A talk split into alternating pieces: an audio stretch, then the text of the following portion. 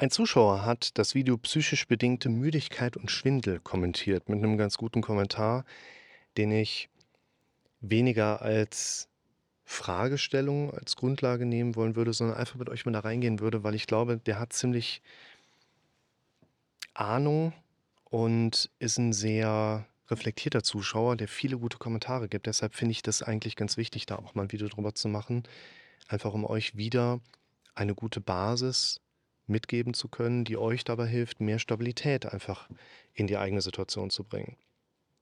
Er schreibt, sehr gutes Video, dass dieses ganze Entspannungstechnik oft als schnelle Lösung angeboten wird, ist fatal und schmälert zuletzt deren echten Wert, denn sie sind keine Therapie und kein Therapieersatz, sondern verzögern bis verhindern genau diese in ihren Zielen und Nutzen. Das wurde hier sehr gut erklärt. Also das Ursprungsvideo verlinke ich euch mal, psychisch bedingte Müdigkeit und Schwindel. Ein kleiner Funfact am Rande, da sitze ich auf dem Klo und äh, passe auf mein Kind auf, das gerade badet, aber Deckel war unten. Ne? Ähm, ähnlich, was ich euch auch an der Schnittstelle gerade empfehlen kann, Blick nach vorne und das Thema Ziele, wo ich auch das Thema Meditation nochmal mit reinnehme. Ich will damit nicht sagen, dass ich kein Freund von Meditation oder Entspannungstechniken bin, ganz im Gegenteil. Ich glaube, dass das sehr vielen Menschen sehr gut hilft. Ich selber mache das regelmäßig, wenn ich ähm, Sport mache. Dann gibt es noch so einen Achtsamkeits-Cooldown, wo quasi ein bisschen Dehnung plus nochmal dann auch eine kurze Meditation mit der Zukunft. Finde ich total cool. Schaut mal Blick nach vorne mit rein, wo ich auch erkläre, hey, eine Meditation ist nicht das Mittel der Wahl, wenn dein Gehirn dir Befürchtungen anbietet. Und ich finde das auch sehr grenzwertig. Es gibt zum Beispiel von Calm oder Calmly, ich weiß, wie die heißen gerade. Ähm, viele von euch werden das kennen, quasi Meditations-App für zum Beispiel Apple-Geräte, wo dann gesagt wird, an den folgenden Punkten merkst du, dass du mehr meditieren solltest. Erstens, du hast Zukunftsängste. Jeder Mensch ist dadurch catchbar. Also die Werbung ist richtig cool, aber auch richtig kacke, weil jeder muss darauf reagieren. Ich habe doch genauso Zukunftsängste wie ihr. Habe ich deshalb eine Zukunftsangst, Phobie oder sowas? Nein. Mein Kopf geht hin und sagt, hey, was ist, wenn das schief geht? Das macht er doch die ganze Zeit. Und es hilft mir quasi wenig, wenn ich einen Plan habe, was in meinem Leben so passiert, wo mein Kopf mir vielleicht auch ein Planungsdefizit aufzeigt und sagt, hey, hast du eigentlich mal bedacht, was passiert, wenn du nach Holland fährst und hast nicht alles safe gepackt? Und ich interpretiere das als Überspanntheit und gehe erstmal in eine Meditation, davon kriege ich keine Packliste auf dem Computer. Das meine ich damit. Schreib eine Packliste und geht dann in die Meditation. Dann kann sie aber auch richtig knallen. Wisst ihr? Deshalb versteht mich da bitte richtig. Ich bin natürlich ein großer Freund von Meditation und oder Entspannungstechniken, aber viele der Probleme, die wir Menschen erleben, basieren auf ungelösten Aufgaben und Baustellen. Und Meditation löst deine ungelösten Aufgaben und Baustellen nicht. Wisst ihr Bescheid. Entspannungstechniken sind weitestgehend sowas wie ein Sahnehäubchen obendrauf, wenn es eh gut läuft und das Fundament wie der Kaffee oder Kakao schon fertig in der Tasse sind. Ich habe den noch gar nicht ganz gelesen, den Kommentar, aber das finde ich ist so eine gute Bezeichnung dafür. Das ist eine richtig gute Metapher. Die Sahne ersetzt den Kakao nicht. Ja? Keiner wird sich ein Glas Sahne irgendwie trinken, außer mein alter Arbeitskollege gibt mir gerade durch den Kopf. Boah, war das ein. Boah, wisst ihr, so ein Typ ungepflegt, übergewichtig ohne Ende, unfreundlich noch mit oben drauf. Und irgendwann sitzt er in der Wache vor mir und hat so, ja, ich habe zum Mittagessen gerne mal eine Brezel und mir einen fertigen Salat beim äh, großen Discounter mit einem A geholt. Und dann sitzt er irgendwann vor mir und hat so einen Salat und ich sage, hey, Chris, das, ja, ich bin jetzt mal umgestiegen, ja. Aber in der Pfanne hinter ihm brutzelte dann ein Kilogramm Hackfleisch hat sich da drin dann zwei Döpfchen Sahne aufgelöst, Salz, Pfeffer drauf. Das war sein Mittagessen. So roch es dann nachher auch im RTW.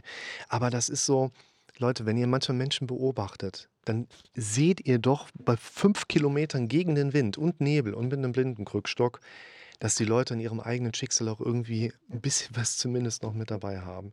Also hier Thema Sahnehäubchen und ich glaube, so einer wie der Chris, der würde dann auch Sahne ohne Kakao trinken. Aber das ist eine gute Beschreibung. Entspannungstechniken sind das Sahnehäubchen auf den fertigen Kaffee oder Kakao. Das ist eine gute Metapher. Vielen Entspannungstechniken gemein ist im Kern eine gesunde Atmung, die in Körper, Seele und Geist so manches wieder ordnet und zusammenbringt, weil sie überall beteiligt ist.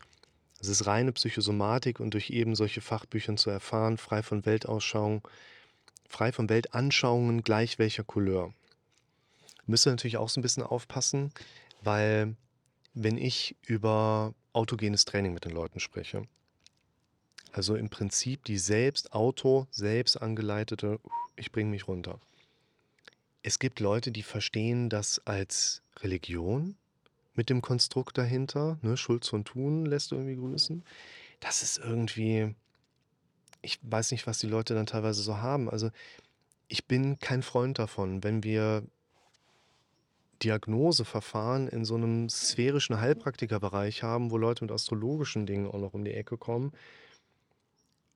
Dunkelfeldmikroskopie und solche Sachen, wo es keinen wissenschaftlichen Ansatz zu gibt, dass da irgendwas dran ist. Und ja, nehmt mal die Entspannungstechniken als das auf, was es eigentlich ist, nämlich eine geführte Entspannung für euren Körper. Das ist es doch letztlich.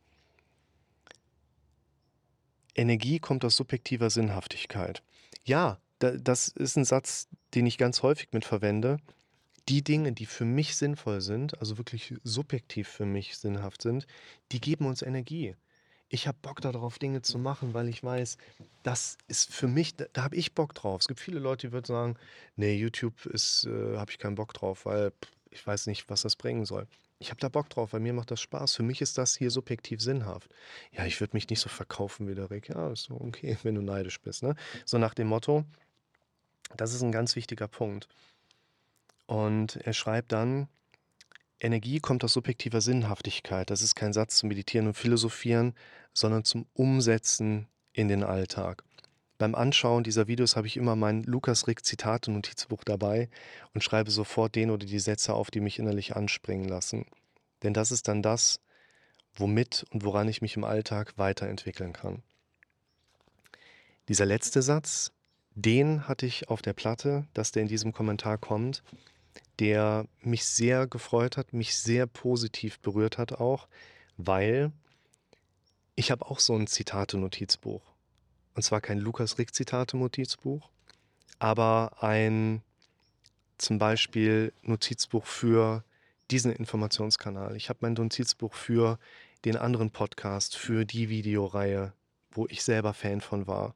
Und es gibt unterschiedliche. Ich habe Notizbücher, ich habe auf Zetteln Sachen zusammengeschrieben, ich habe mir digital die Sachen zusammengestellt, die mich berührt haben oder die ich als wichtig empfunden habe. Ich habe teilweise ganze Bücher abgescannt früher. Ich habe so viele Bücher konsumiert früher. Ich habe die bei Rebuy schon gebraucht gekauft, habe durchgelesen, Sachen rausgeschrieben und habe die dann bei Rebuy direkt wieder retour laufen lassen. Ne? Da waren einfach so viele Sachen mit dabei, wo ich mich wirklich gefreut habe, jetzt hier zu lesen. Da hat jemand ein entsprechendes Lukas-Notiz-Zitatebuch. Und das hat mich sehr gefreut, weil jetzt bin nicht ich mehr der, der von anderen abschreibt. Jetzt bin ich derjenige, von dem abgeschrieben wird. Und da finde ich, ist hier eine Haltung mit dabei, wo man sagen kann, da ist ein Zuschauer, der nimmt sich die Sachen raus aus den Videos, die ihm weiterhelfen. Und mit dieser Einstellung, mit dieser Haltung ist das tatsächlich auch etwas, wo ich in der Praxis auch bei den Leuten schon relativ früh erkenne, wer ungefähr so unterwegs ist. Es gibt ja meistens so zwei Modi, wie wir unterwegs sind. Entweder passiv, ich lasse das durch, was mein Kopf mir vorgibt. Und dann kommt raus, ich bin das nicht, ich kann das nicht, ich werde das nicht. Der andere Modus ist, ich stelle Fragen, um zu verändern. Was kann ich tun, um zu werden? Was kann ich machen, um zu bekommen? Dieser Modus und diese Haltung sind die Grundlage für die Veränderungsprozesse.